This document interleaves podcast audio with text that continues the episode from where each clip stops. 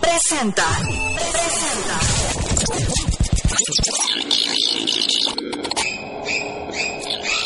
Los lunes a las once y media de la noche, Sasha y Pedro te cuentan los casos que quedaron sin resolver.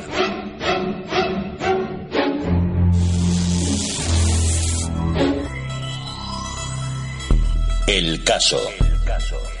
En radio xr.top.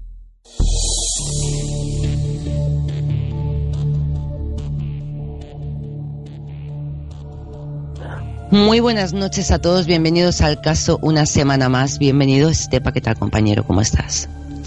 Buenas noches, aquí venimos una vez más en el caso. Nos disculpamos por no haber estado la semana pasada, pero. Estaba yo malita, lo siento. la semana... Tuvimos problemas técnicos, pero ahora venimos aquí con, con muchas ganas.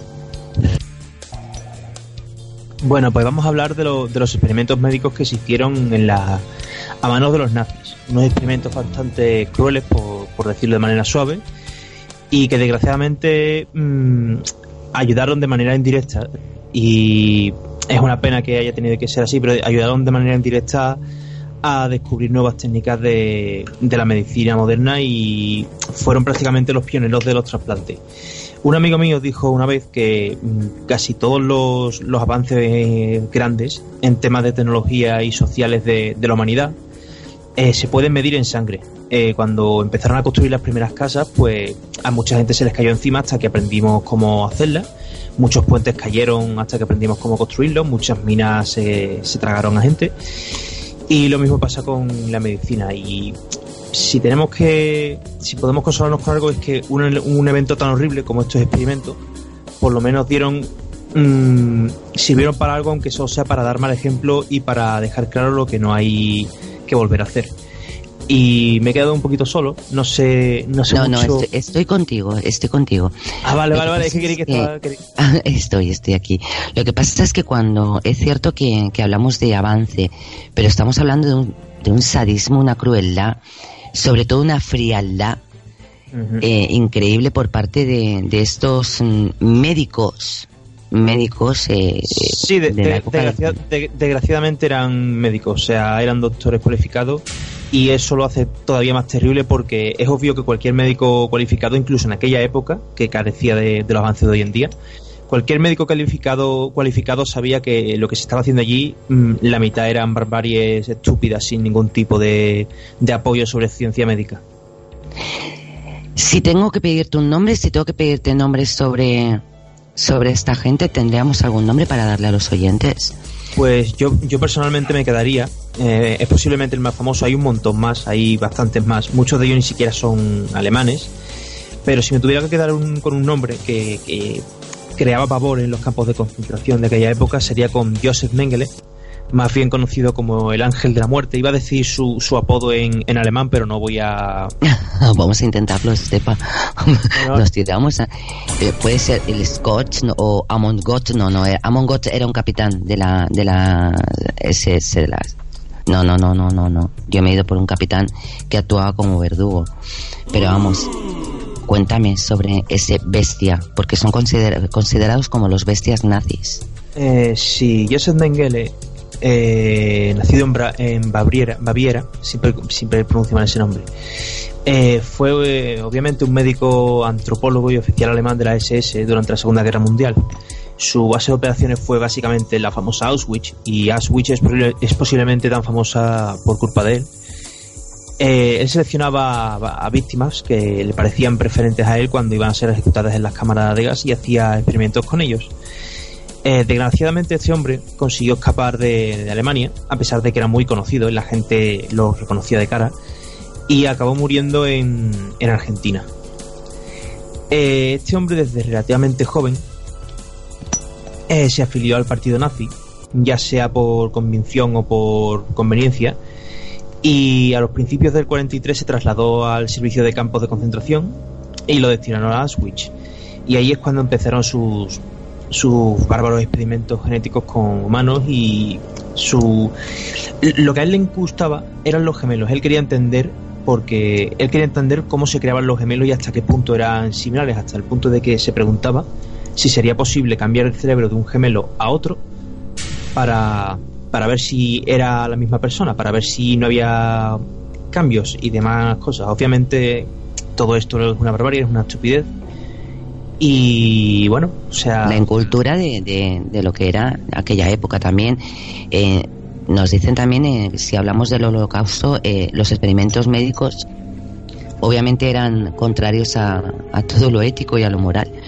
Pero hay médicos de la Fuerza Aérea Alemana y de la industria experimental alemana y nos dejan muchísimos datos, como por ejemplo nos dicen que utilizaban las cámaras de baja presión para determinar la actitud máxima de la cual la tripulación de un avión dañado podría lanzarse en paracaídas con seguridad.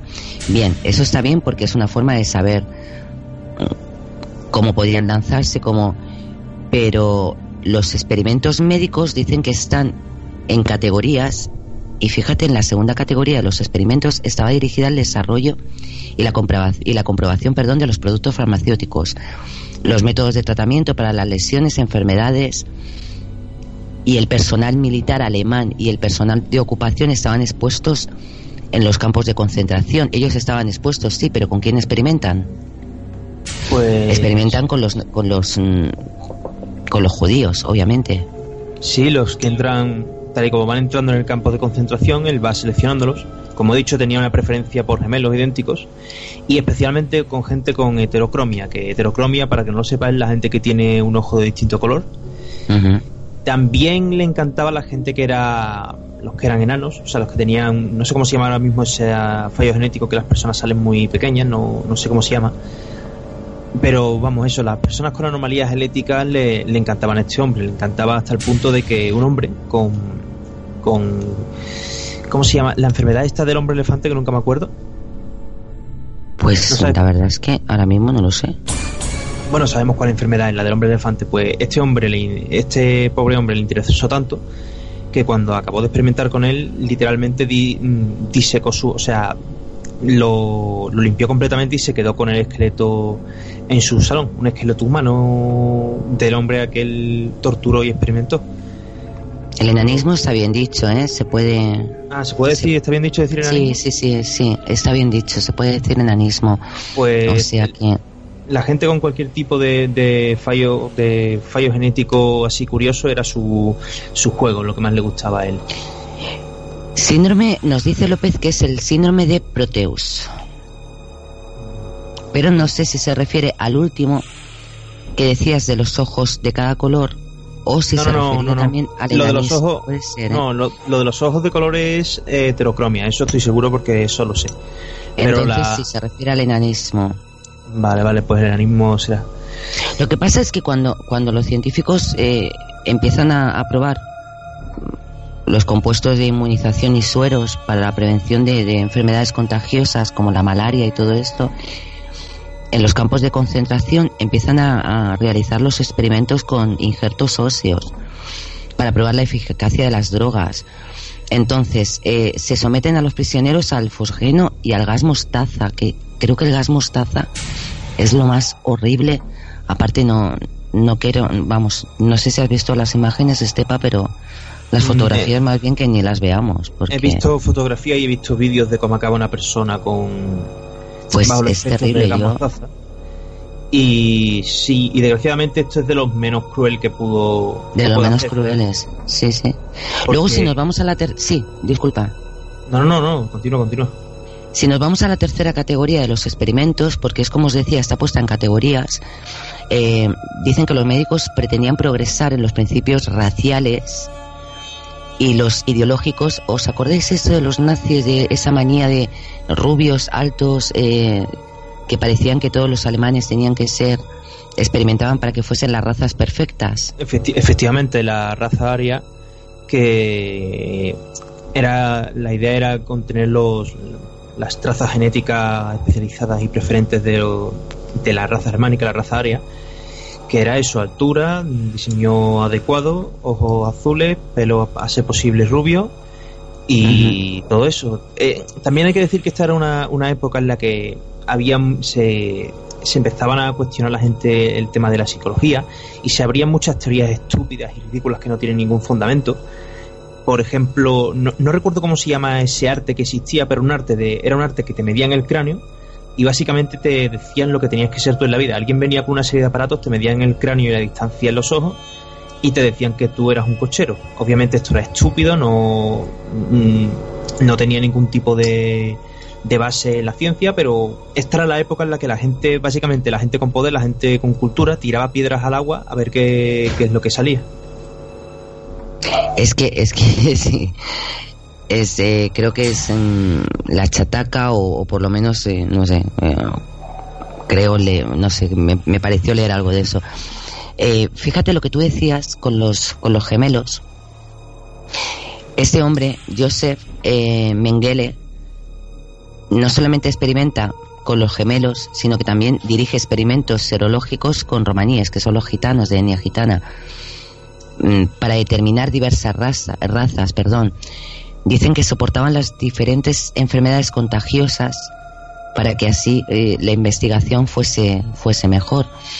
Y también pretendían establecer la inferioridad racial judía Luego, cuando nos hablan de otros experimentos que los denominan como horripilantes, que pretendían ampliar los objetivos raciales de los nazis y consistían en una serie de experimentos de esterilización llevados a cabo principalmente en Auschwitz, y allí los científicos lo que hacían era probar varios métodos en su esfuerzo por desarrollar un procedimiento eficiente y barato para la esterilización de los judíos, para, pero total.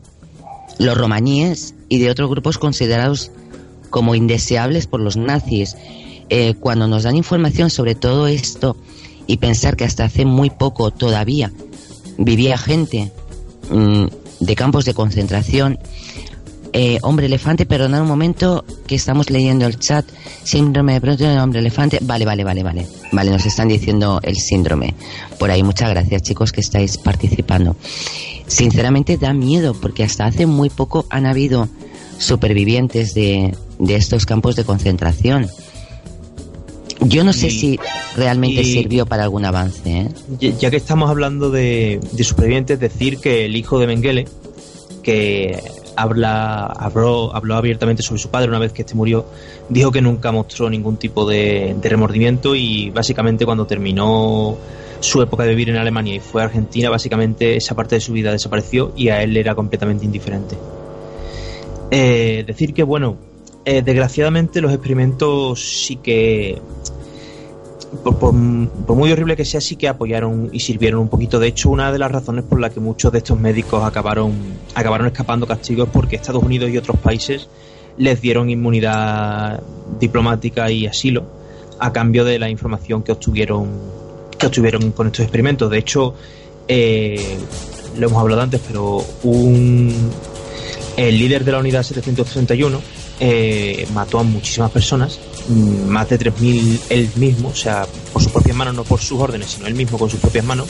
Él mismo, ah, no, ni tan siquiera eh, dio la orden, o sea, eran no, no, sanguinarios. Estoy, estoy, hablando de, no estoy hablando de Mengele, pero que estoy hablando de otra persona, pero que, uh -huh. que eso, que mató, llegó a matar 3.000 personas de su propia mano sin contar los que él ordenó que matasen, o sea, con sus propias manos. Y Estados Unidos lo repartió a Estados Unidos y lo a cambio de la información que sacó, información que estoy hablando concretamente de Shiroishi, que es también un monstruo despiadado, uh -huh. y este hombre hizo todo tipo de experimentos, desde genéticos con armas biológicas hasta simples ensayos de mmm, qué es lo que ocurre si utilizas microondas para intentar freír a una persona, que desgraciadamente funcionan, las armas de microondas existen y funcionan y podrían ser aplicables. Eh, este hombre acabó por mucho que, no, que nos guste o no, mmm, acabó trayendo mucha dio un pequeño paso a la medicina. O sea, el, el, principio de los trasplantes empieza aquí. Es un principio repugnante y completamente inútil. Nadie se salva, nadie al que le trasplantan un, algo sobrevive. Pero es el principio, es el principio para conocer cómo evoluciona cómo evoluciona el cuerpo humano ante los trasplantes. Y si no hubiera ocurrido esto, por desgracia, o sea, esto, si no hubiera estos repugnantes hechos hubiesen sucedido, puede que todavía no tuviéramos mmm, trasplantes de corazón o de riñón, porque desgraciadamente la, la, la, medicina sin, sin ponerla en práctica en un ser humano avanza bastante más lento y eso, ya, pero eso es, que aquí, es, aquí es una realidad aquí viene la, la, discusión de la ética y la moral, si, si debería sexo con animales. No, no, no, no. Obviamente es repugnante hacerlo con seres humanos. Esto es inhumano. No hay es repugnante, o sea, esto no, no, creo yo que podamos sacar una discusión de esto. Todo lo que hicieron estos hombres es repugnante. Todo, todos y cada uno de estos hombres se merecen un infierno si existe. Y no sé, no, o sea, yo creo que tendría que aprender todos los idiomas que, que, que, hay en el, en el, mundo para poder mm, definir cuánto, o sea, cuál repugnancia me causa esto, pero... ¿No, ¿No te parece que algún día, fíjate, a mí me encantaría, me encantaría poder contar con, un psicólogo, te lo juro, ¿eh? me encantaría y, es más, voy a hacer, siempre decimos lo mismo, voy a hacer todo lo posible, pero también queremos hacer un, un pequeño llamadito, ¿eh? un, llamamiento y a ver, ¿por qué narices no estáis colaborando con las radios online? que somos las que las que os necesitamos, ¿no? Eh, antes se colaboraba, se colaboraba mucho con las radios online porque las radios eh, FM no estaban dando lugar a los criminólogos o a, o a los psicólogos eh, yo me estoy encontrando muchísimas pegas para que colaboren con nosotros, pero sería muy interesante tener a un psicólogo que nos pudiese decir qué tipo de enfermo mental puede hacer todo esto, o sea, qué tiene esa gente en su cabeza para no arrepentirse.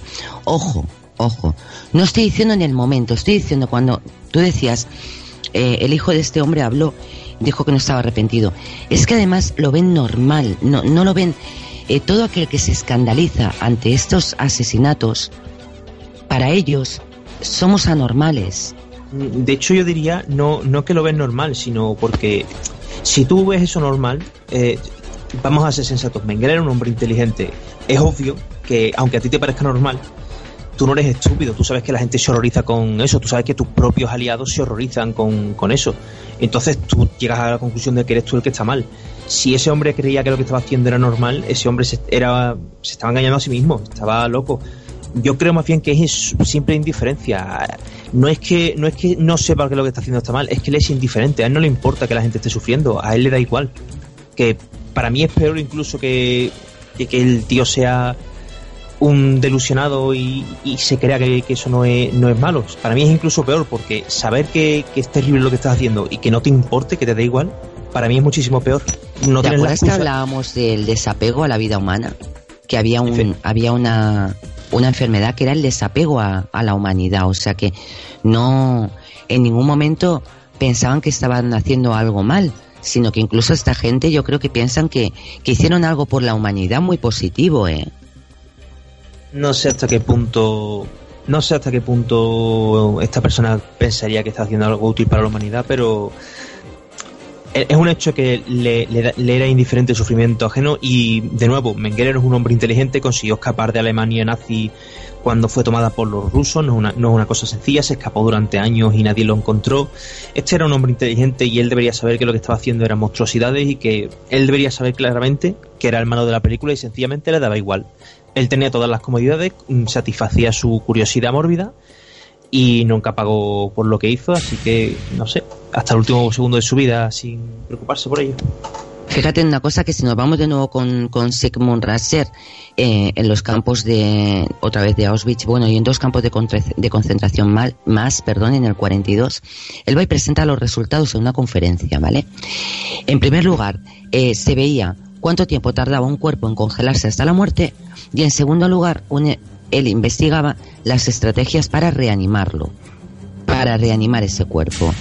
Las víctimas mm, nos dicen que eran jóvenes judíos, principalmente rusos, y se les ponía en tinas de agua helada o desnudos a la intemperie en temperaturas menores a cero grados, eh, con una sonda rectal que medía su temperatura corporal y la mayoría de los sujetos mm, investigación pues morían al llegar a los 25 grados.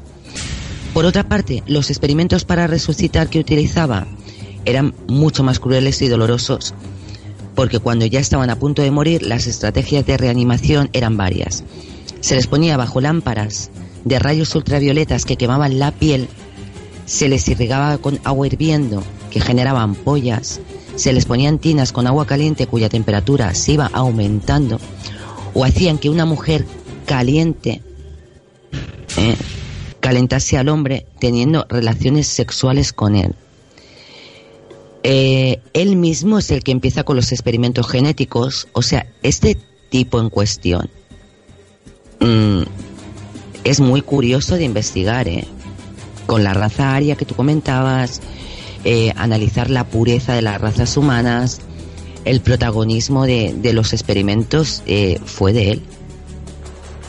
Efectivamente, de hecho, corre la leyenda de que cuando encontraba a un judío o a un gitano con ojos azules, que a ver los habría, en Alemania hay gente con ojos azules, eh, no le gustaba la idea y buscaba maneras de conseguir cambiarle el color de los ojos, inyectándole tinta, e intentando inyectarle tinta en el iris y todo eso. Obviamente esto causaba una infección ocular y bueno, el resultado era terrible. Yo fíjate que cuando terminaba con los gemelos, cuando los estudiaba durante varios días y le hacía todas las pruebas que a él se le pasaba por la imaginación, lo que hacía era que los mataba con una inyección de cloroformo en el corazón. Dentro de lo que cabe, eso es una de las maneras más rápidas de morir. Es que, mm, pero habían pasado por. Hombre, después del calvario. No, sinceramente te digo una cosa, imaginaos que nos están torturando. Yo creo que pediríamos la, muerte de cualquier forma, daba igual, pero la muerte. Hmm. Eh, eso era la, única posiblemente la única piedad que recibían de este monstruo. Y no era voluntaria. Estoy casi seguro de que este hombre intentaba mantener a, los sujetos vivos el tiempo máximo posible. Y o morían del sufrimiento que tienen ellos, o cuando ya no le eran útiles, pues sencillamente los mataba. Que cuando he dicho que matarlos con una inyección de cloroformo en el corazón es relativamente rápido, mm, relativamente es, relativo. Sigue siendo una muerte muy horrible porque te inyectan algo en el corazón. cloroformo, claro, y aparte el cloroformo, que es como no que va durmiendo, ¿no? Sí, sí, no es, ni, no es ni cianuro, que es instantáneo, porque si te da una inyección de cianuro en el corazón se acabó, pum, ya no hay oxígeno y estás muerto. Pero cloroformo no funciona así, cloroformo es una cosa un poquito más menos agradable y el dolor en el corazón lo sentirían mientras viajaba por el resto del cuerpo. Si eh, leemos eh, al chat, hay algo que está diciendo Andrea, que dice que es impensable, que la gente que habrá muerto también por probar fármacos en la historia para que hoy en día te puedas tomar cualquier antibiótico es que a día de hoy todavía existe gente que prueba los antibióticos y que les pagan por ello, que les que, prueban los fármacos. ¿eh? Sí, pero hoy en día la cosa está mucho más controlada y lo está controlada, obviamente. Y, y los fármacos no, no, sacan unos nuevos y lo prueban directamente en seres humanos, sino que primero lo prueban en diferentes animales y cuando el resultado es el deseado, pues van con pequeñas dosis en seres humanos y en el momento en el que empieza a haber cambios no deseados se para, hay una contramedida, hay garantías muy buenas de salud, si tienes algún problemita en plan que te pase algo, te pagan muy bien, o sea, estamos hablando de sumas millonarias a los voluntarios, cualquier tipo de tema, por ejemplo, cualquier tipo de tema con la esterilidad, eh, incluso si, pierdes la, si te vuelves estéril, aunque sea solo temporal, te pagan una millonada. Hay gente que se ha vuelto estéril en un experimento mm, temporalmente y ha vivido de eso, o sea, se acabó su vida de trabajar, son mm, pagan millonarias. O sea que. No, no, y aparte, eh, lo que pagan por probar un medicamento, lo que pasa es que ahí ya también tienes que valorar si, si es bueno o no. Pero fijaos en una cosa, porque si volvemos a, los campos de concentración, para probar, para probar los trasplantes, eh, mutilaban a los presos, que es lo que tú comentabas también, y, y mutilaban las extremidades de otro para saber si se podía trasplantar. Pero es que se hizo de forma tan cruel que las personas morían, otras quedaban inválidas y, es que el experimento tampoco llegó a, una buena conclusión. Luego nos vamos con más ideas, digamos, locas, que fue la de Hans Eppinger, que no sé si digo bien el nombre, disculparme, que buscaba una forma de hacer bebible el agua del mar.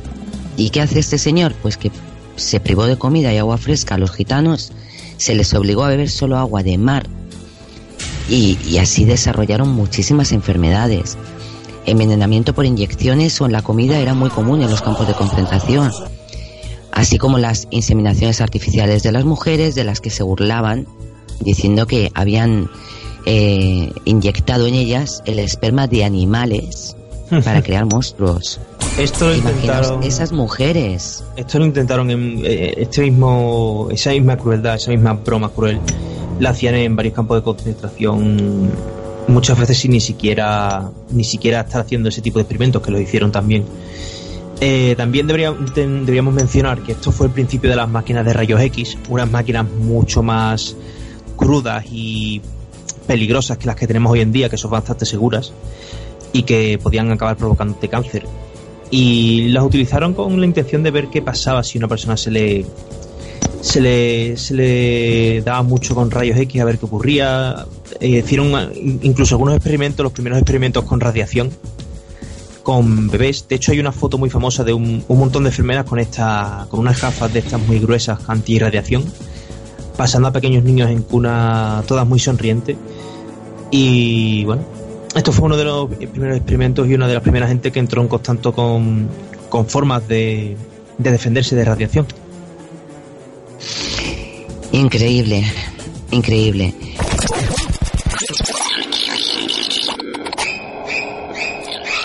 Los lunes a las once y media de la noche, Sasha y Pedro te cuentan los casos que quedaron sin resolver.